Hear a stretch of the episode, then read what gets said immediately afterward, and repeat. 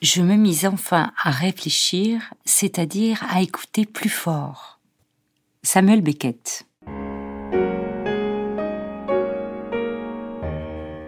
Bonjour, c'est La Voix d'eau, le podcast du musée d'Orsay et de l'Orangerie.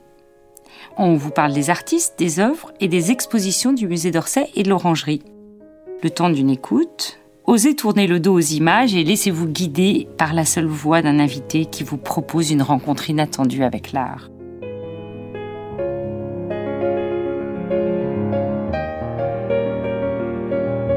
Dans cet épisode, Caroline Corbeau-Parsons, conservatrice des arts graphiques au musée d'Orsay, vous livre les clés de l'exposition Pastel du musée d'Orsay. Bonjour Caroline Corbeau-Parsons. Bonjour Scarlett Reliquier. Vous êtes conservatrice des arts graphiques au musée d'Orsay et vous êtes également commissaire de l'exposition Pastel du musée d'Orsay de Millet à Redon. J'aimerais vous poser quelques questions pourquoi faire une exposition pastel aujourd'hui au musée d'Orsay?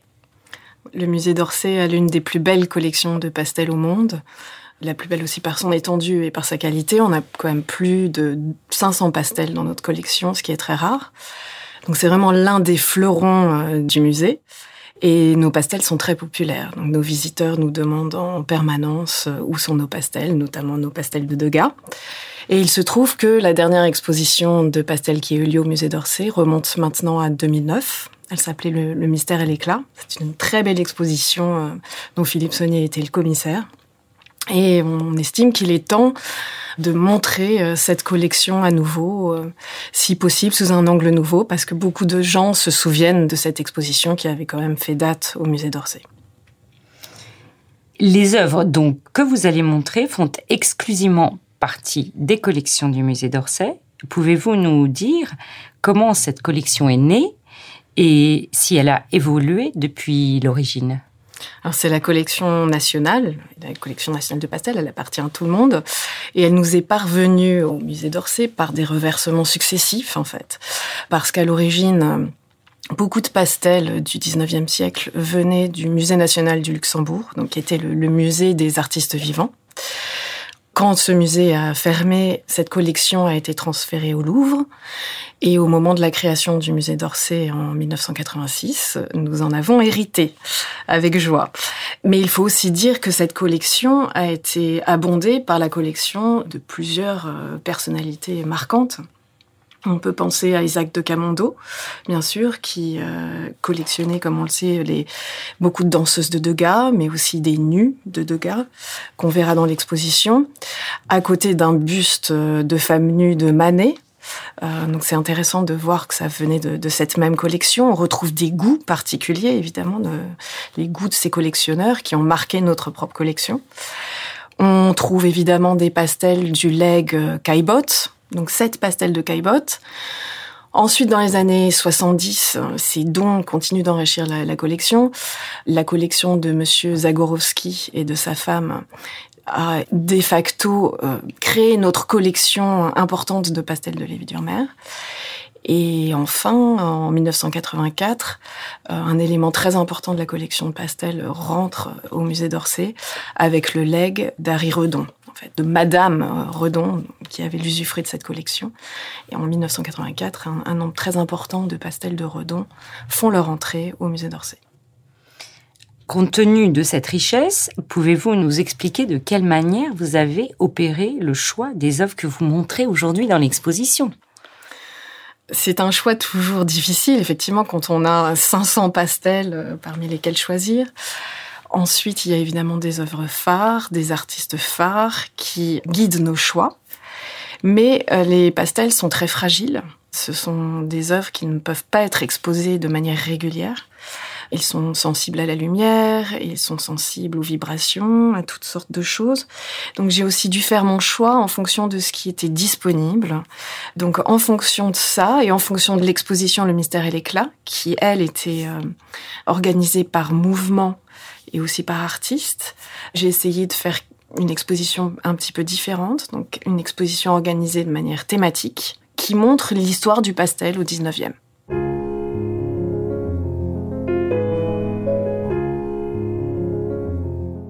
justement, vous parlez de la fragilité de ces pastels.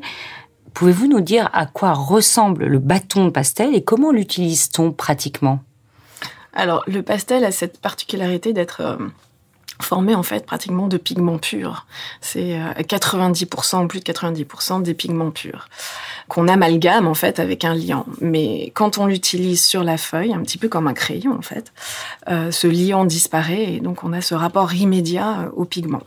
C'est un médium qui est très euh, caméléon en fait, qui peut permettre de faire toutes sortes de choses. On peut tout faire avec le pastel. On peut imiter la peinture avec l'estompe.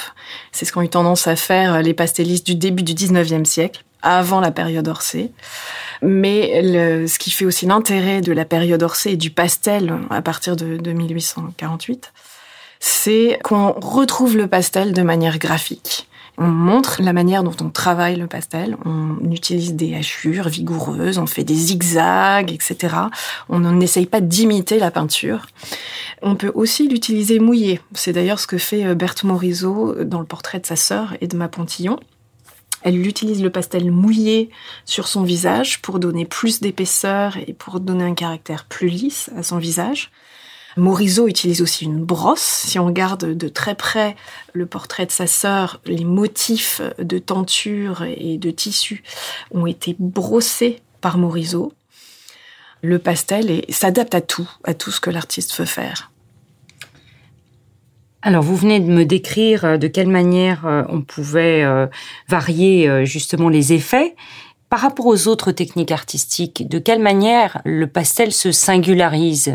Par rapport à la peinture notamment Qu'est-ce qu'il a de si particulier? Il est plus graphique, évidemment, il unit la, ligne à la couleur. Et c'est un médium qui a la particularité d'être sec, qui permet de travailler à sec. Donc on peut l'abandonner pendant longtemps, y revenir. C'est un médium propre, on peut aussi le transporter assez facilement. Donc euh, au 19e siècle, les artistes l'utilisent pour le paysage, ce qui n'était que peu fait euh, avant la période Orsay. Sol de la Croix, euh, Boudin et euh, Elisabeth Vigée-Lebrun en premier commence à l'utiliser pour le paysage. Il permet en fait une souplesse d'utilisation plus grande que la peinture. Et vous pensez que ce matériau a pu influencer la carrière de certains artistes? Et si oui, comment ça se traduit dans l'exposition? Oui, ça a vraiment influencé la carrière de certains artistes, parfois par accident. Euh, si on pense à Millet, en fait, euh, beaucoup de mécènes lui ont demandé de faire du pastel parce que les gens en fait préféraient ses pastels à ses peintures qu'ils jugeaient. Euh, par exemple, Huysmans a dit des peintures de Millet qu'elles étaient gnangnang et fades. Il trouvait que le pastel sous les doigts de Millet donnait une dimension réelle à ses paysannes. Elles avoisinaient le, réel, pour le citer.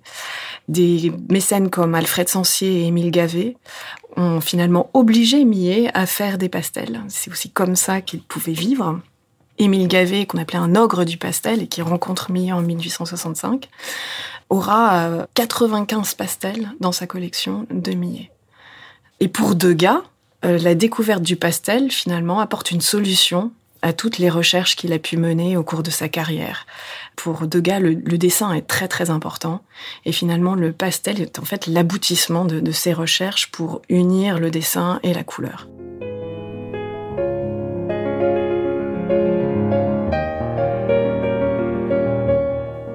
Est-ce qu'un artiste se singularise plus particulièrement dans l'utilisation qu'il fait euh, du pastel?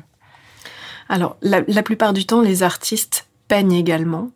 Mais si on pense par exemple à Degas qui à la fin de sa carrière a vraiment choisi le pastel et l'utilise pratiquement de manière exclusive à partir des années 1890, c'est assez intéressant de voir qu'il explore toutes les limites du médium et, le pousse pour euh, en faire une sorte de technique mixte finalement. On sait qu'il utilisait euh, le pastel pour en faire des ce qu'il appelait des savontes pastels.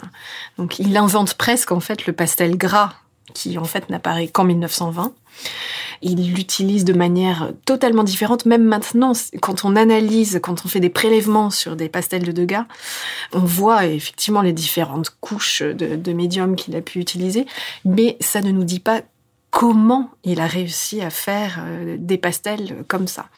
On sait qu'il l'utilisait euh, aussi avec de la détrempe, il utilisait de la vapeur, il vaporisait le pastel avec, euh, avec de l'eau bouillante pour créer des surfaces très variées, très différentes. On sait aussi par ses contemporains que la table sur laquelle il euh, faisait sa cuisine, comme disent les restaurateurs, pour les pastels, qu'il mélangeait toutes sortes de choses, ressemblait à un véritable laboratoire on nous a aussi rapporté que Degas faisait vieillir artificiellement ses pastels en les exposant à la lumière du soleil pour vérifier qu'ils seraient bien durables et que c'était vraiment le médium qu'il souhaitait utiliser pour la postérité. À vous entendre, on a l'impression qu'on peut tout dessiner au pastel. Pensez-vous qu'il y ait des genres artistiques particuliers liés au pastel ou vraiment tout est possible? C'est assez intéressant parce que dans l'histoire du pastel, le médium est d'abord utilisé pour le portrait. Parce que le pastel a cette capacité à, reproduire le grain de la peau, le velouté de la peau. C'est un médium qui est flatteur euh, pour les femmes euh, et pas que pour les femmes. Et donc, on l'utilise essentiellement pour ça au XVIIIe siècle. Mais au moment du renouveau du pastel, donc aux alentours de 1850, on déborde le, genre du portrait pour utiliser le pastel pour tout type de genre. Il y a toute une section dans l'exposition sur euh, qui s'appelle Terre et mer, qui montre comment les artistes en fait utilisent le pastel pour peindre la vie rurale et la noblesse de la vie rurale. Donc, ce sont des nouveaux sujets. On s'émerveille aussi devant les couleurs des coiffes des Bretonnes. Et donc, c'est assez surprenant, mais beaucoup d'artistes très disparates, un Gauguin ou Le Gérard que personne ne connaît maintenant, traitent finalement des sujets similaires. Donc ces thèmes nous permettent de créer des juxtapositions peut-être inattendues. On utilise aussi le pastel pour le paysage, j'en parlais plus tôt. On prend sa boîte de pastel et on va travailler sur le motif, ce qui ne se faisait pas trop avant. Et puis les symbolistes euh, utilisent un petit le, le, velouté du pastel, sa matité, pour créer une sorte d'aura mystérieuse autour de nouveaux sujets euh, symbolistes à la fin du siècle. Est-ce qu'à votre avis, un artiste peut être spécialiste de ce médium à l'exclusion des autres? C'est intéressant parce que tous les artistes euh, représentés dans l'exposition ont aussi peint ou utilisé d'autres médiums graphiques. Mais c'est intéressant de voir que beaucoup d'artistes, une fois qu'ils ont choisi le pastel, n'arrivent pas à revenir en arrière. C'est le cas, par exemple, de Redon, qui commence évidemment sa carrière euh, avec les noirs, ses fusains très intenses, mais qui découvre la couleur et préfère tout de même utiliser le pastel à l'huile, parce que on a cette couleur éclatante et ce, ce médium pur et ce rapport immédiat avec la couleur. Et il explique lui-même qu'une fois qu'on a épousé la couleur comme ça, on n'arrive pas à revenir au noir.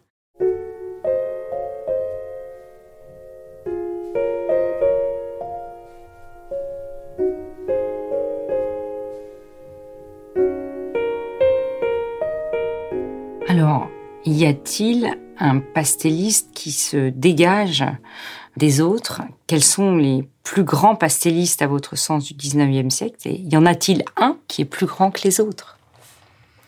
Non, c'est il y a des grands pastellistes qui travaillent de manière très différente. Donc évidemment, il y a des grands noms qui ressortent de l'exposition et elles se dégagent assez clairement. On parle toujours de Degas et de Redon qui sont évidemment les grands noms euh, de la collection. Ils sont deux des plus grands pastellistes euh, du 19e siècle. Mais je ne pense pas qu'on aurait eu Degas s'il n'y avait pas eu Millet avant. Il joue un rôle euh, essentiel dans cette renaissance du pastel. Il est l'un des premiers à l'utiliser de manière graphique, sans s'excuser d'utiliser le pastel et sans essayer de, de donner un caractère pictural, en fait, au pastel. Et il joue vraiment sur la capacité du pastel à créer des effets de matière, à tromper l'œil. On commence d'ailleurs l'exposition sur euh, le bouquet de Marguerite, qui est une sorte d'éloge du pastel. Alors, j'allais vous demander quelles sont selon vous les trois œuvres phares de l'exposition. Et vous venez de citer le bouquet de Marguerite. Oui, ce sera le premier pastel qu'on verra en fait en rentrant dans l'exposition. Et on peut le, lire un petit peu comme une, métaphore du pastel. Quand on voit ce pastel de loin, on peut penser d'abord que c'est une peinture, En s'approchant, on voit très bien qu'en fait, le pastel est un art graphique. Millet part du, crayon noir, il parle vraiment du dessin pour représenter ce bouquet de marguerites. Et il joue sur les mots, parce que dans cette œuvre, on voit derrière le bouquet de marguerites le visage de sa fille, qui s'appelle aussi Marguerite. Et c'est un peu aussi une histoire du pastel sous la période Orsay, à partir de 1850, où on se détache du genre du portrait pour explorer toutes les possibilités du pastel. Et je pense aussi que Millet joue sur le terme de fleur du pastel, avec ce bouquet éclatant de marguerite blanche qui nous saute aux yeux. Et il joue aussi sur la capacité du pastel à tromper l'œil en mettant au premier plan le, rebord en pierre de la fenêtre qui nous donne envie en fait de toucher l'œuvre. Le pastel en appelle au sens et c'est vraiment pour moi en quoi euh, ce pastel est un éloge euh, du médium. Vous avez évoqué le terme de fleur. Qu'est-ce que ça sous-entend techniquement, la fleur du pastel? La fleur du pastel, et c'est le terme qu'on utilise en fait pour parler de la couche de pigments qui affleure à la surface du, papier ou de la toile en fonction de ce qu'utilisent les, artistes. Donc on parle souvent de cette fleur parce que ces pigments donnent l'impression de vibrer à la surface du support. Quelle serait la seconde œuvre phare pour vous de l'exposition? Alors un autre, une œuvre phare d'un autre grand nom du, pastel au 19e, La jeune fille au bonnet bleu de Redon. Alors Redon a bien expliqué qu'en fait, il se laissait guider par la matière, il se laissait guider par le médium. Et il a commencé ce pastel en faisant un, profil, euh, sans doute de son fils Harry. Il a abandonné ce profil, donc si on regarde de près euh, cette feuille, on voit qu'il l'a retourné à 180 degrés pour faire un autre portrait de son fils Harry, et se laissant sans doute guider par la couleur et par son bâton de pastel, il a transformé ce portrait de son fils en une image d'une bretonne avec un bonnet bleu éclatant. Et puis, il déborde en fait le, cadre du pastel pour créer des cadres qui semblent s'imbriquer, mais qui en fait se superposent. Et tous les plans se confondent et jouent vraiment en fait sur l'illusion que peut créer le pastel et nous demande en fait de nous laisser emporter par la matérialité euh, de ce médium. Et la troisième œuvre phare pour moi dans l'exposition, ça un lien un petit peu personnel, c'est l'un des pastels les plus populaires de, de la collection du musée d'Orsay mais c'est le pastel dont je me souviens euh, lors de ma première visite étant enfant au musée d'Orsay. Euh, j'avais perdu mes parents parce que j'étais restée perdue. J'avais été complètement absorbée par ce pastel qui a vraiment un, un caractère magnétique. Il représente une calanque euh, près de Cassis. Et euh, c'est le pastel le plus tardif de notre collection. Il date de 1936 mais il a vraiment ce caractère symboliste euh, qui est propre à, à Lévi Durmer. Et c'est un paysage qui a vraiment une aura de mystère autour de lui. Et quand on s'approche de ce pastel, on voit que Lévi Durmer a utilisé une multitude de minuscules traits de couleurs très vives qui s'imbriquent les uns dans les autres et qui finalement créent cette lumière totalement surnaturelle et qui crée cette scène et ce paysage qui est un peu comme hors du temps et totalement magnétique.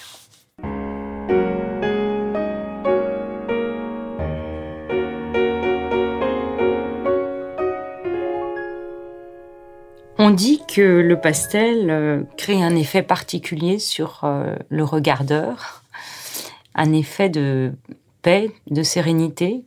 Qu'en pensez-vous?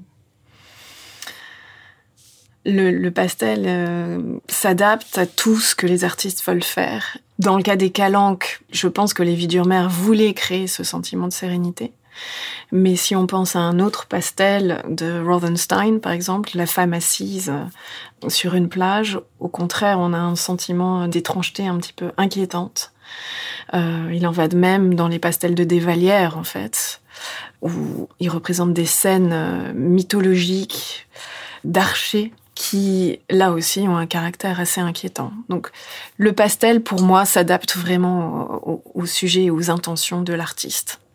Dans le cas de Degas, par exemple, et, de ses nus, il n'y a pas d'idéalisation des corps, au contraire, euh, il, utilise le médium de manière très franche, euh, il reproduit le caractère bleuté et, toutes les aspérités du grain de la peau de, ces baigneuses. Donc non, dans, ces cas-là, enfin, je pense pas que ce soit l'intention de Degas de créer une, scène floutée, euh, sereine, comme d'autres artistes euh, peuvent le faire. Dans, dans, une même salle qui s'appelle Intimité, euh, cohabiteront des nus de Degas et des nus de, de Manet ou de Ménard qui, eux, effectivement, jouent sur le velouté de la peau, essayent de, l'embellir, de maquiller un petit peu la peau, ils jouent sur le caractère poudreux, en fait, du, médium pour maquiller, en fait, euh, leur modèle. Euh, ça contraste avec les intentions de Degas qui, lui, au contraire, cherche à montrer euh, son sujet dans toute sa réalité. Dans le parcours de l'exposition, on peut apercevoir des boîtes de pastels. Pouvez-vous nous dire quels étaient au XIXe siècle les modes d'approvisionnement en pastel pour les artistes? Il y avait souvent une collaboration entre artistes et fabricants de pastels. Donc dans la toute première salle, euh, effectivement, on aura des boîtes de pastels produites par Henri Rocher, qui était l'un des grands fabricants euh, de l'époque. On sait que Redon, Degas, Vuillard euh, et Xavier Roussel et d'autres s'approvisionnaient chez lui. Et il avait vraiment un dialogue avec les artistes. On sait que Whistler lui a commandé des, pigments particuliers, des couleurs particulières. Et c'est une époque où de nouveaux pigments sont introduits, des pigments chimiques, c'est vrai en peinture, mais c'est vrai en pastel. Et donc la gamme de pastels disponibles explose totalement par rapport au XVIIIe siècle où maximum une centaine de coloris étaient disponibles. Là, euh, vers 1914, on en arrive à près de 1500. Et surtout, la durabilité du pastel est un aspect sur lequel euh, Henri Rocher, mais aussi Sénélier, travaillent beaucoup. Et on sait que les pastels euh, du 19e siècle, et surtout de la fin du 19e siècle, sont beaucoup plus résistants à la lumière qu'on ne le pense, ce qui n'était pas le cas des pastels au 18e siècle. Donc on sait aussi que Degas a utilisé des pastels de chez Sennelier. Marie Cassatt, par exemple, a fait une grande, grande boîte vers la fin de, sa vie, une grande boîte de pastels de chez Sennelier aussi. Donc ce sont vraiment les, deux grandes maisons qui ressortent, mais d'autres fabricants euh, apparaissent sur le marché à cette époque. Et il faut aussi parler de la diversité des supports qui deviennent disponibles. Il est très important pour un pastel de pouvoir accrocher la fleur, de pouvoir accrocher les pigments. Et on travaille beaucoup sur les, supports disponibles, sur ce qu'on appelle des toiles pumissives. En fait, on met de la pierre ponce tout simplement euh, sur le support pour que ça retienne bien euh, le pigment. Donc toutes sortes de matériaux euh, sont disponibles. Le carton, évidemment, du carton qui accroche, qui est bon marché, que beaucoup d'artistes utilisent. Tous les supports se développent, la connaissance technique pour faire durer aussi les, pastels se développe aussi au, 19e siècle. Donc c'est un aspect important en fait de, la matérialité, de l'histoire matérielle du pastel sous la période Orsay.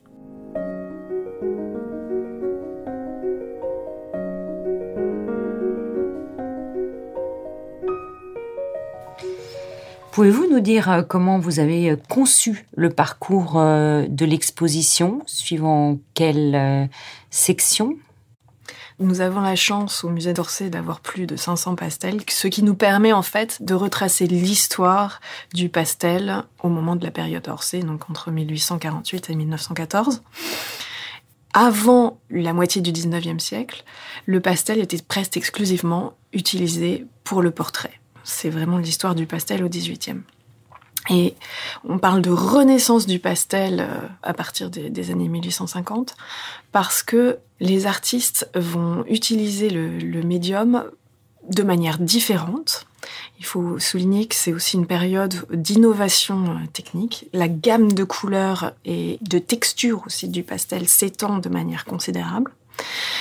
Et les artistes utilisent les nouvelles possibilités en fait du pastel en appliquant euh, la technique à tous les genres possibles. Donc ça, c'est vraiment la nouveauté et l'apport du 19e siècle. Donc on dépasse le portrait, les artistes commencent à l'utiliser pour euh, représenter la noblesse de la vie paysanne. C'est le cas de Millet.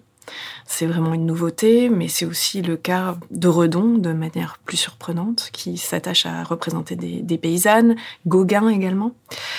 Donc ce sera l'une des premières sections pour montrer euh, cette nouveauté. Un espace central, modernité, montre lui que les impressionnistes utilisent le médium pour s'attacher à dépeindre la vie moderne, le travail dans la ville moderne, toutes sortes de nouveaux sujets qu'on trouve dans l'impressionnisme, mais donc également dans le pastel impressionniste. Le plus grand espace de l'exposition est lui consacré à l'intimité, à la, vie bourgeoise. Donc on utilise le pastel aussi pour faire des instantanés euh, de la vie quotidienne de manière plus ou moins spontanée. Nous avons tout un espace dans le prolongement d'intérieur qui est consacré, lui, à intimité, et qui est comme une sorte d'espace qu'on observe d'une porte entr'ouverte ou d'un trou d'une serrure, qui montre essentiellement des nus, parce que le pastel est l'outil idéal pour représenter la peau, c'est pour ça qu'on l'utilisait pour le portrait au 18e, mais c'est aussi l'outil idéal pour faire des nus. Et c'est une nouveauté au 19e que de l'utiliser pour ce genre particulier. Et puis, on a toute une section qui s'appelle l'essence de la nature, qui montre à quel point aussi on, utilise maintenant le pastel pour sortir de l'atelier, pour euh, traiter des, sujets sur le motif avec euh, des œuvres de Degas, entre autres, mais, aussi des œuvres d'artistes symbolistes qui utilisent le médium pour peindre des paysages beaucoup plus inquiétants, beaucoup plus étranges. Et puis, les deux dernières salles de l'exposition traitent davantage de la fin du siècle. On part de paysages arcadiens qui, eux aussi, commencent à être légèrement inquiétants. Et on termine avec Amé Chimère, qui s'intéresse plus précisément à deux grands pastellistes, deux grands artistes, Redon et Lévi Durmer, qui utilisent la plasticité du médium pour retranscrire des visions intérieures. Pouvez-vous nous dire quelles sont les conditions matérielles, techniques, pour exposer des pastels aujourd'hui? Ces conditions ont-elles changé par rapport à autrefois, d'ailleurs? Les pastels sont des œuvres graphiques, même si elles peuvent donner l'illusion d'être des peintures et qu'elles sont encadrées comme des tableaux la plupart du temps, il faut se souvenir que ce sont quand même des œuvres d'art graphique qui sont sensibles à la lumière. Donc comme les dessins, on doit normalement euh, les exposer pour un maximum de trois mois. Après quoi, les pastels doivent se reposer en réserve pendant normalement trois ans. C'est la règle. Alors ces normes sont parfois euh, revues parce qu'on se rend compte que les pigments qui ont été utilisés au XIXe siècle étaient particulièrement performants et sont peut-être moins sensibles à la lumière qu'on ne le pensait. Mais le support, lui, en général du papier, reste photosensible et peut devenir friable au fil du temps. Et les pastels sont aussi sujets à toutes sortes de problèmes. Euh, ils sont très sensibles aux vibrations. Nous avons décidé euh, de ne plus prêter nos pastels parce que ils encourent un risque en fait quand ils sont dans, les avions. Les vibrations sont assez fortes et la fleur du pastel peut tout simplement euh, se décoller du, support pour adhérer au verre et créer des dépôts. Et malheureusement, une fois que les pigments se sont désolidarisés du support, on ne peut plus rien faire. Et d'autre part, les pastels sont malheureusement sujets aux moisissures. Ça arrive dans toutes les collections, c'est assez alarmant quand on en parle, mais il est très fréquent que les pastels euh, présentent des, des, zones de mycélium. Donc il faut vraiment les surveiller très très attentivement pour intervenir le plus tôt possible et éviter tout risque de contamination. Et pour cette exposition, nous avons dû lancer un, un, nouveau chantier de restauration. Il y en avait eu un avant l'exposition Le Mystère et l'éclat euh, en 2008, qui avait duré deux ans. Donc c'est une restauration de fond, mais nous avons dû, là encore, restaurer plus d'une trentaine de pastels avec des problématiques différentes, mais euh, il est très très important euh, qu'il y ait une distance suffisante entre la fleur du pastel et le verre qui le protège. Et donc il faut constamment euh, réviser le conditionnement des pastels pour s'assurer qu'ils soient conservés le plus longtemps possible. Est-ce que c'est une technique, le pastel, qui est encore plébiscitée aujourd'hui chez les artistes vivants? Alors, plébiscité, Peut-être pas, même si euh, beaucoup d'étudiants redécouvrent cette technique, fabriquent eux-mêmes d'ailleurs leurs pastels, ce qui est assez intéressant. Et puis évidemment, on a des très grands noms euh, comme Sam Safran ou Jean-Baptiste Sécheret qui bien sûr perpétuent euh, cette technique et continuent de la faire évoluer au XXIe siècle.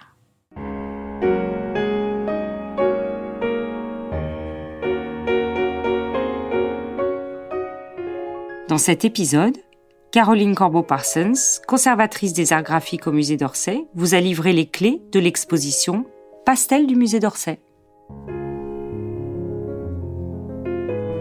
Retrouvez tous les épisodes sur vos plateformes préférées.